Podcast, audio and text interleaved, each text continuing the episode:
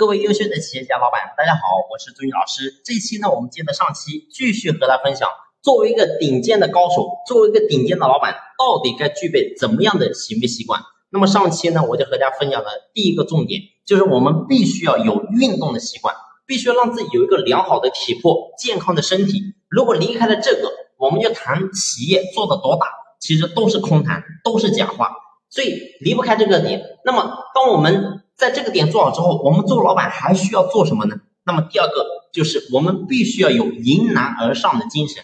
所以，作为一个企业家，作为一个老板，我们今天在经营企业，不管是做什么行业，做什么的老板，有谁会不遇到困难呢？有谁是轻轻松松的？有谁是容易做到的呢？所以没有一个人容易的。所以刘强东当年为了去融资，手里没钱的时候，一夜白发。所以，我们表面看到他今天光鲜亮丽，但是背后他付出什么东西呢？所以，我想我们今天做个老板，我们更加要有清醒的认识。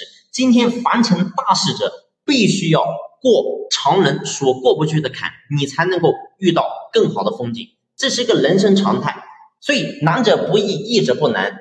我们今天又想让自己过上更好的日子，又想让把企业做得更好，而你天天又想着说，我想舒服的把这个企业做好，怎么可能呢？所以根本不可能的事情。所以这个世界表面看起来不公平，实际上是非常公平的。你付出了多少，你就能够拿到多少结果。如果说你又不想付出，又想轻轻松松在这个行业又想赚到钱，又想做的跟别人不一样，怎么可能？所以无非是一个脑力，一个体力。很多人说，哎，我这个表面看起来然后呢很轻松，但是呢他也做得很好。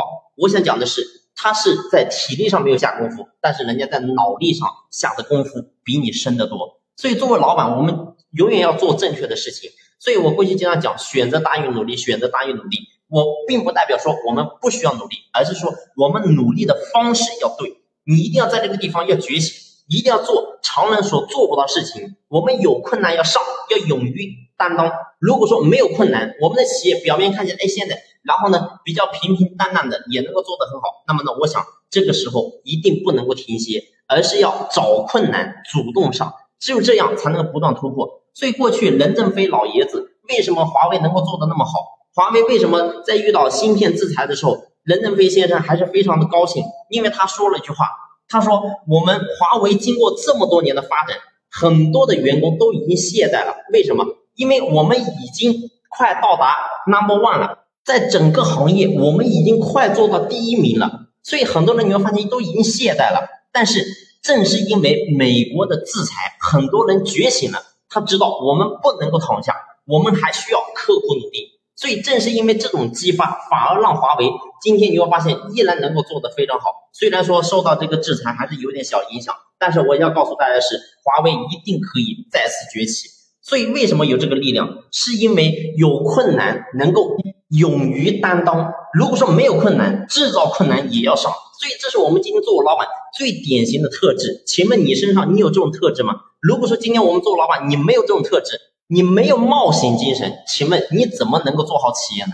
所以我希望大家在这个地方能够真正的觉醒，然后呢有一个清晰的认识。最后呢，我再送给大家一句话：历经红尘终是梦，不愿苟且度此生。花开百日凋零碧，也曾傲然风雨中。好了，谢谢你的聆听，我们下期接着聊。